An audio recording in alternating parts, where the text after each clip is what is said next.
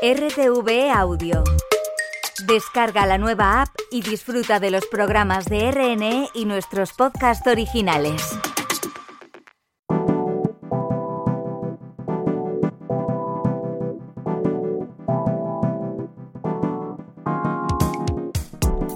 Como les decía, hoy comenzamos este viaje en el barrio de Ópera de Madrid. Allí vamos a colocar la primera chincheta, porque es el lugar que ha elegido Vanessa Monfort para situar su nueva historia, La Hermandad de las Malas Hijas, una novela que aborda las a veces complejas, vamos a decir, relaciones entre madres e hijas. Buenas tardes, Vanessa. Buenas tardes, ¿cómo estás? Claro, madre no hay más que una, pero esto no siempre es sinónimo de paz y armonía, ¿no? Bueno, de hecho hay uno de los personajes de la novela, eh, una de ellas, que dice, madre no hay, no hay más que una, afortunadamente, como para lidiar con dos.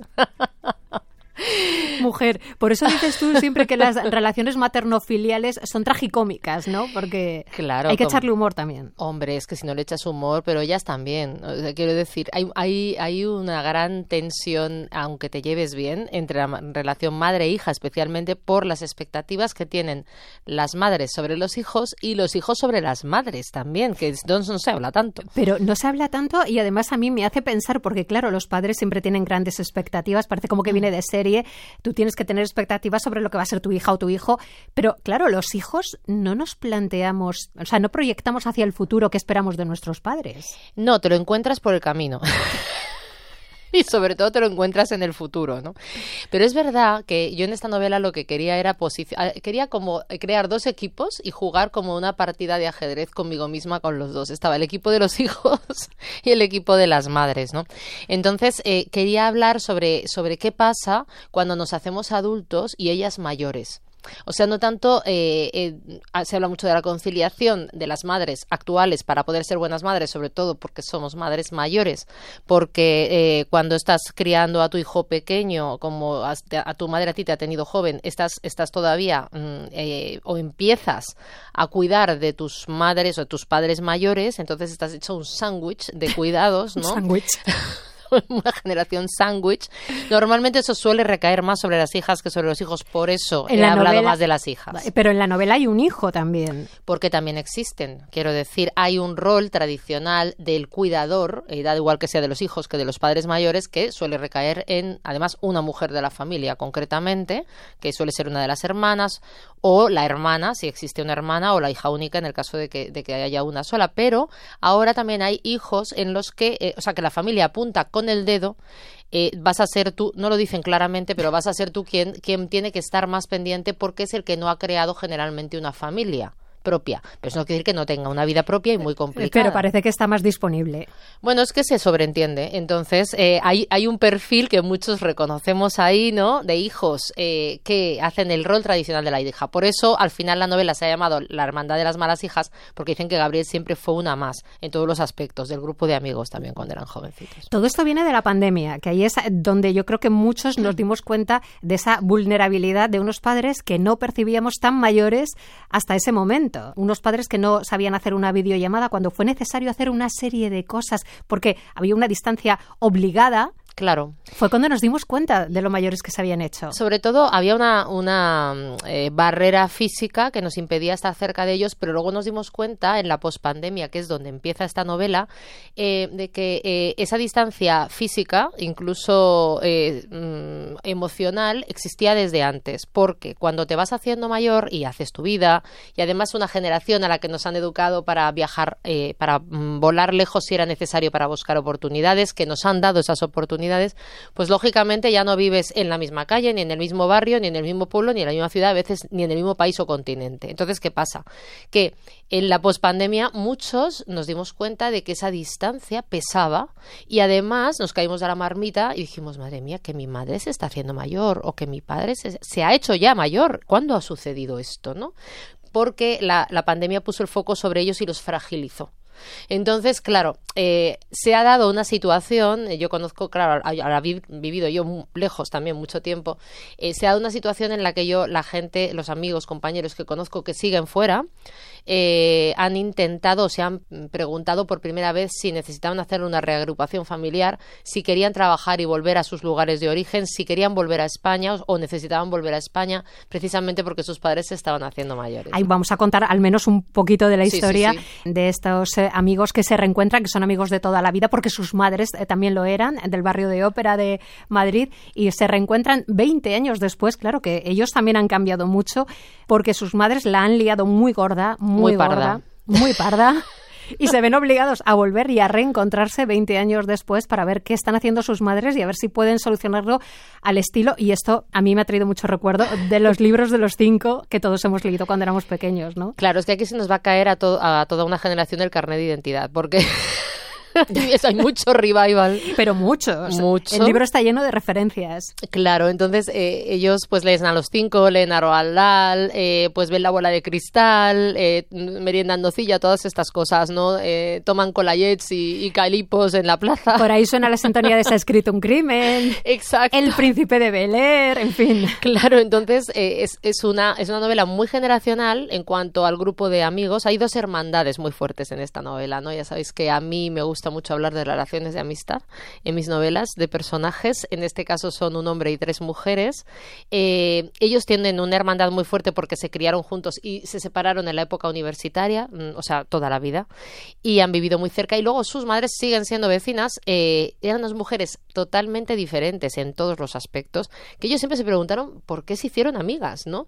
Y hay un enigma en el pasado y otro en el presente, ¿no? Que ellos van a tener que resolver cuál los cinco, solo que esta vez el misterio real y es que bueno, pues hay, hay un eh, muy al estilo Agatha Christie o misterioso asesinato en Manhattan, un misterio muy absurdo que ocurre en la plaza, que es que aparece el paseador de perros del barrio muerto en la bañera de la que estaba en la sierra la mujer de la madre que además no tiene perro, o sea, es un caso puerta Ni cerrada. Al señor, claro. Según ella lo conoce de vista, pero no, no. Y aparece una agenda en casa de esta mujer que coge una de sus, eh, su hija, vamos, y que eh, se da cuenta que tiene referencias a, a, que ha quedado y tiene una relación estrecha con cada una de las madres. Entonces dice, bueno, a ver qué ha pasado aquí. Con lo cual, en la novela vamos brincando de madre sospechosa en madre sospechosa y de paso, de paso, eh, pues vamos conociendo las historias muy íntimamente de esa, de esa relación madre-hijo que mantiene cada uno, porque cada uno tiene realmente que en pos de, la resolución del misterio, espiar a su madre. Y yo me pregunto, le pregunto a los lectores de paso, ¿qué pasaría si espiáramos a nuestras madres? En el pasado y en el presente. ¿Nos encontraríamos alguna sorpresa? O no. Ahí es donde entran algunas de las preguntas que hace Vanessa en la novela y que traslada a los lectores. ¿Qué le dirías a tu madre que no le has dicho nunca? ¿Y si hubiera cosas que no sospecháis la una de la otra? Es otra de las preguntas. Claro, es que el hecho de estar cerca, el hecho de ser familia, no implica que conozcas del todo al otro, porque hay de todo. Hay una madre que es muy hermética, que no, no, no parece gallega, no suelta nada, es muy introvertida, es muy, eh, o sea, ha estado siempre donde tenía que estar eh, como madre, pero no es una mujer, pues que como dice su hija, esta es la madre fuera de cobertura emocional. Dice, me encantaría saber en qué canal está para conectar con ella, porque es que no. Ahora, siempre ha estado cuando lo ha necesitado y la hija también, pero luego está el caso de la madre que lo suelta todo como le viene, que es Elisa, ¿no? Sin filtros. sin filtros. Y que hay veces que dice, bueno, mi madre está desfrontalizada. Dice, es que, es que hay cosas que yo no necesito saber, mamá, no me cuentes eso, no me cuentes que estuviste enamorada de un señor que no, era mi padre. tanta información. No, o sea, no lo necesito, ¿no? ¿Qué pesa más en la relación que tenemos con nuestras madres? Y esto te lo pregunto después de tantas entrevistas que has hecho para esta novela. La relación del pasado, ¿cómo era aquel lazo de la infancia de la madre que nos acunaba, como tú decías antes, o el presente? ¿Qué pesa más al final? Hombre, yo creo que la relación de niño pesa mucho, pero también es verdad que no podemos anclarnos en ella. Igual que ellas no deben, o sea, deben de, aprender a soltar ese cordón, porque si no te pueden ahorcar con él. Es eh, también tú, eh, a veces que mm, se peca y Freud ya está muy superado, ¿no? Em, de echarle la culpa de todo a mamá es decir, de lo que te pasa en el presente, de lo que te pasó en el pasado y de lo que te pasa en el futuro. Es que, claro, mi madre me decía, es que, claro, mi madre fue estricta o mi madre todo lo contrario me superprotegió. Pues mira, no, es que tenemos una responsabilidad de criarnos de adultos. Pero esto mm, no lo digo yo, lo dice cualquier psiquiatra. Entonces, ese criarnos de adultos es nuestra eh, educación que hay veces que hay quien dice que es reeducación en función de lo que tú hayas vivido y, hay, hay, cosas con las que puedes no estar de acuerdo, o criarte a partir de lo que sí eh, te ha servido de tu, de tu crianza. Que pesa, por supuesto, pero que también pesa tu entorno, y pesan tus amigos, y pesa tu entorno laboral, y pesa donde hayas vivido, y donde hayas crecido, y donde hayas, y donde hayas emigrado, en fin, que es que la vida es muy larga para unos más que para otros, desgraciadamente, pero, pero nuestra responsabilidad de criarnos de adulto bueno, es algo de lo que se habla mucho en esta, en esta novela. Hay una frase que dice una de ellas, que es psiquiatra precisamente, que es Ruth, que es la que tiene esa madre fuera de cobertura emocional y dice que se ha hecho psiquiatra para entender a su familia, básicamente. dice, eh, la crianza es un equilibrio entre amor y límites. De la madre hacia el hijo cuando es pequeño, porque sin, sin amor y con límites o al revés, pues tienes un, hijo que va a tener problemas, eh, obviamente, pero también del hijo hacia la madre cuando éste crece, porque si no, no crece hay que aprender a decirle mamá que no. Pero las hijas siempre tienen cinco años para los padres, para las madres. En algunos casos sí, pero luego como tienes que tomar algunas responsabilidades a veces que ellos mismos te piden que tomes, pues claro, mm, ahí ese equilibrio es muy complicado. Entonces también hay que poner límites y decir, bueno, es que tengo una vida y desgraciadamente eh, yo creo que el choque generacional en este caso, que, que esta novela apuesta por el sentido del humor, por el diálogo sobre todo, o sea, hay muchísimo diálogo en esta novela, yo creo que es en mi novela que más diálogo hay junto a... Diálogo para reconstruir esos vínculos. Efectivamente, porque es que no es lo mismo hablar que dialogar. No es lo mismo hablar, eh, pues es que con mi madre hablo como seis veces al día. Ay, ¿qué tal? Bien, bueno, venga, hasta luego, venga, luego te llamo. O, o la ves en una comida familiar donde generalmente está atareadísima. Entonces no, no hay una charla con profundidad sobre cuáles son sus anhelos, cuáles son sus sueños en esta etapa de la vida que necesita mm, emocionalmente o vitalmente. Aquí hay madres que se separan después de la pandemia, que esto ha sido muy habitual, con 80 años, y los hijos no lo entienden, o que se vuelven a enamorar en una residencia y dejan la residencia y se van a vivir con un señor. Y dice, pero bueno, ¿y mi madre? ¿De verdad? Esta es mi madre. Y, y, los hijos no siempre asumen esa libertad. Es decir, estamos en una sociedad cuyos mayores, cada vez hay más mayores, eh, son eh, cada, cada vez viven más mm, en mejores circunstancias. Entonces, esa población envejecida que tiene calidad de vida, pues hace una vida y son también un futuro no solamente son un pasado. Entonces eso es una cosa que parece que es que tu madre es un ser eh, abstracto, ¿no? Y, que tiene que ser perfecto además, que, que, que, bueno, que ya tiene su vida hecha, ¿no? Pues no, o sea, hay una parte eh, que pues puede tener sus frustraciones y sus sueños y todo eso eh, es un poco lo que tienen que es el gran misterio en el fondo que tienen que resolver sus hijos. Todos esos factores hacen que las relaciones entre las madres y las hijas ahora sean un poco diferentes a los que fueron de nuestras madres con nuestras abuelas. Totalmente diferentes. De hecho, yo creo que hay más brecha generacional a pesar de todo entre nosotros y nuestras madres y que entre nuestras abuelas y nuestras madres, y me explico. Yo creo que nuestras abuelas tenían un rol muy claro eh, que no, les suponía un conflicto. Quiero decir que salvo raras excepciones, eh, bueno, mi abuela también trabajó en el negocio con mi abuelo y tal, pero quiero decir que aún así eh, su rol era su rol, sobre todo sacar adelante la organización del hogar, sacar adelante una familia, que crecieran sanos y todas estas cosas. nuestras madres se les crearon unas expectativas a nivel social de que iban a disfrutar de unas libertades, hubo un boom, hubo una, segunda revolución feminista que les pilló de lleno, pero que en España les pasó un poco de puntillas. Eh, depende del país, eh, pues eh, ellas volvieron, a, aunque trabajaran, aunque estudiaran, muchas de ellas cuando tuvieron hijos volvieron al seno del hogar y volvieron a repetir el patrón.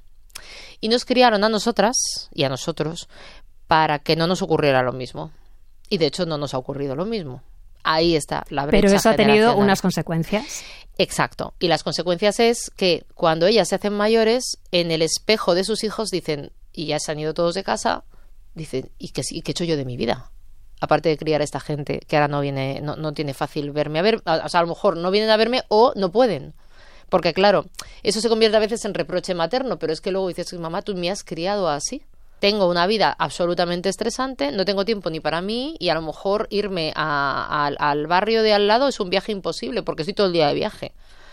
Entonces eso pesa y eso se tiene que entender desde ambas partes, ¿no? Eh, cómo te han educado, es decir, como que se les ha venido un poco en contra la forma de educarnos a pesar de que sigue siendo lo que quieren para ti. A esa contradicción no la tenían nuestras abuelas con nuestras madres. Y después de tantas entrevistas, porque Vanessa Monfort ha hecho muchísimas entrevistas a madres y a hijas para hacer esta novela, ¿tú has detectado que eso se comprende o no? ¿No se entiende? Eh, se entiende, pero pesa. Y ahí viene el chantaje emocional que dices, Ahí viene, también pero- está presente Pero en la sin novela. querer, la mayoría de las veces, ¿no? Porque cuando se dan cuenta es como, no, no, eso es verdad, pero estará... O sea, el, el que tu madre te diga constantemente, eh, bueno, te dejo que estarás liada. Bueno, eh, no te entretengo. El no te entretengo se te clava como una daga, porque no... Es que es verdad que no te quiere entretener, pero por otro lado se está sintiendo mal.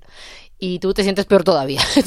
Pero claro, también hay algo que está presente en la novela que no es lo mismo eh, ser mala hija que creerte que eres mala hija. Es que son cosas muy distintas. Es que el título es irónico, claro. Es decir, aquí hay hijos que son mejores y peores como madres que son mejores y peores porque no hay ni buenos ni malos en estos. Es decir, cada uno hace lo que puede.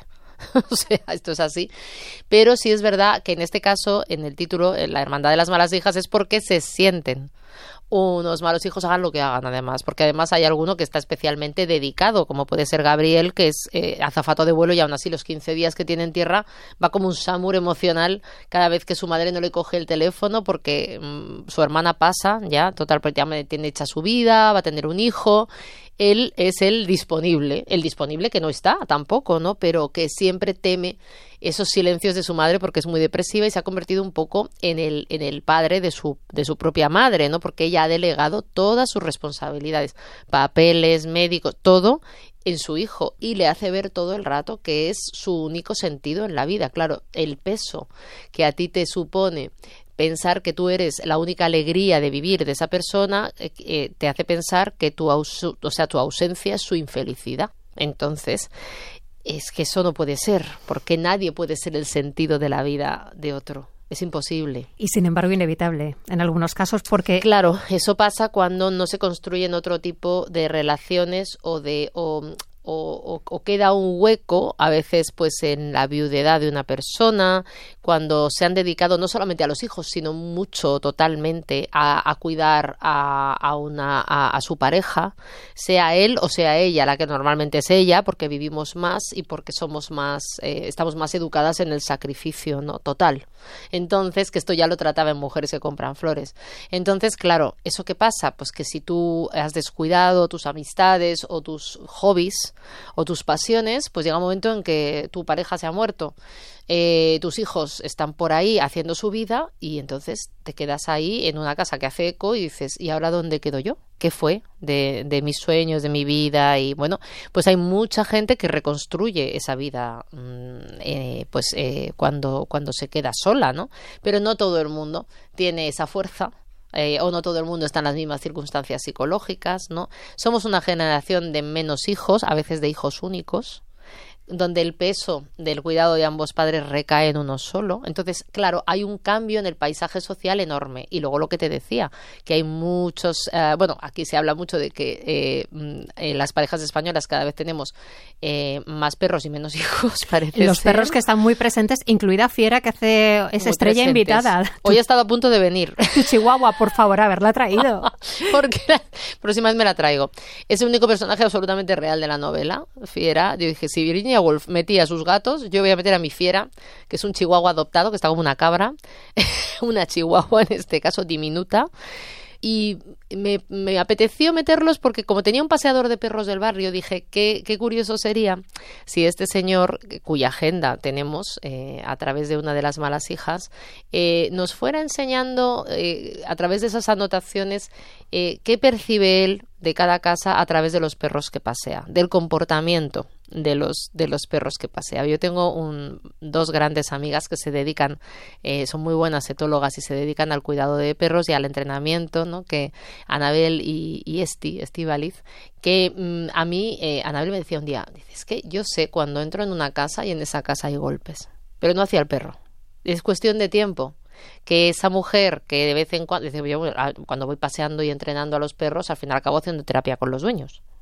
Es que es cuestión de tiempo que me lo diga. O saber que a lo mejor hay alguien con mucha dependencia emocional en la casa por cómo se comporta el perro, ¿no? Qué curioso. Es, es, impresionante. Entonces, como ellos son solo emoción, son esponjas emocionales. Con lo cual, eh, lo filtran todo, porque no son razón, son emoción. Entonces, le ponen cero cabeza, mucho instinto y mucha emoción. Y además huelen nuestras hormonas del sufrimiento, son capaces de detectar la composición de una lágrima. Saben que ese agua tiene una composición que es la de la tristeza, que no tiene nada que ver con el sudor, ni tiene que ver con el agua que beben de su comedero. Esos son, hacen análisis inmediatos, escuchan el tambor de nuestro corazón en estéreo. Entonces, eh, parece ser que después de dos milenios con nosotros, empatizan tanto que son capaces de ponerse, ellos que están en reposo, cuando tú llegas acelerado, a, a tu velocidad, y luego se van ralentizando su corazón y parece ser que tu corazón se simpatiza con el suyo y se va tranquilizando. Eso hace que muchas personas mayores con, perritos o con gatos en casa, sobre todo con perros, tengan menos riesgos de eh, cardiovasculares, aparte de que pues crean eh, son pura oxitocina lo contentos que se ponen cuando te ven, eh, lo que te provocan a ti también te provoca generar las hormonas de la felicidad. Entonces dije, qué bonito sería si pudiera el narrador dejarnos escuchar lo que piensan a veces sobre nuestras complicadísimas relaciones familiares, ya que son un miembro más de la familia que está ahí observándolo todo, ¿no? Estamos llegando ya a las noticias, pero te pediría, antes de que te vayas, mm. un breve fragmentito de la novela. Venga, vamos allá. Cuando regresas al lugar de tu infancia, todo te parece más pequeño. Las proporciones cambian, sobre todo las emocionales. Por eso nuestros cuatro protagonistas nunca sospecharon que después de veinte años, en el perímetro de un kilómetro escaso que una vez fue su universo, volverían a vivir una aventura como cuando jugaban a resolver misterios en la plaza. La plaza. Había solo cuatro en el mundo con ese nombre, pero de todas, la Plaza de Oriente de Madrid era la única orientada a Occidente como una brújula estropeada. Quizá por eso a lo largo de los años fue uniendo tanto como desorientó a quienes la habitaron. Gracias a eso también les regalaba delirantes atardeceres con los que soñar o enamorarse. El universo siempre tiene un plan. Hay quien piensa que nos depare lo que nos depare la vida, nuestro destino acaba encontrándonos. O más que el destino, en el caso de esta historia, las conversaciones pendientes.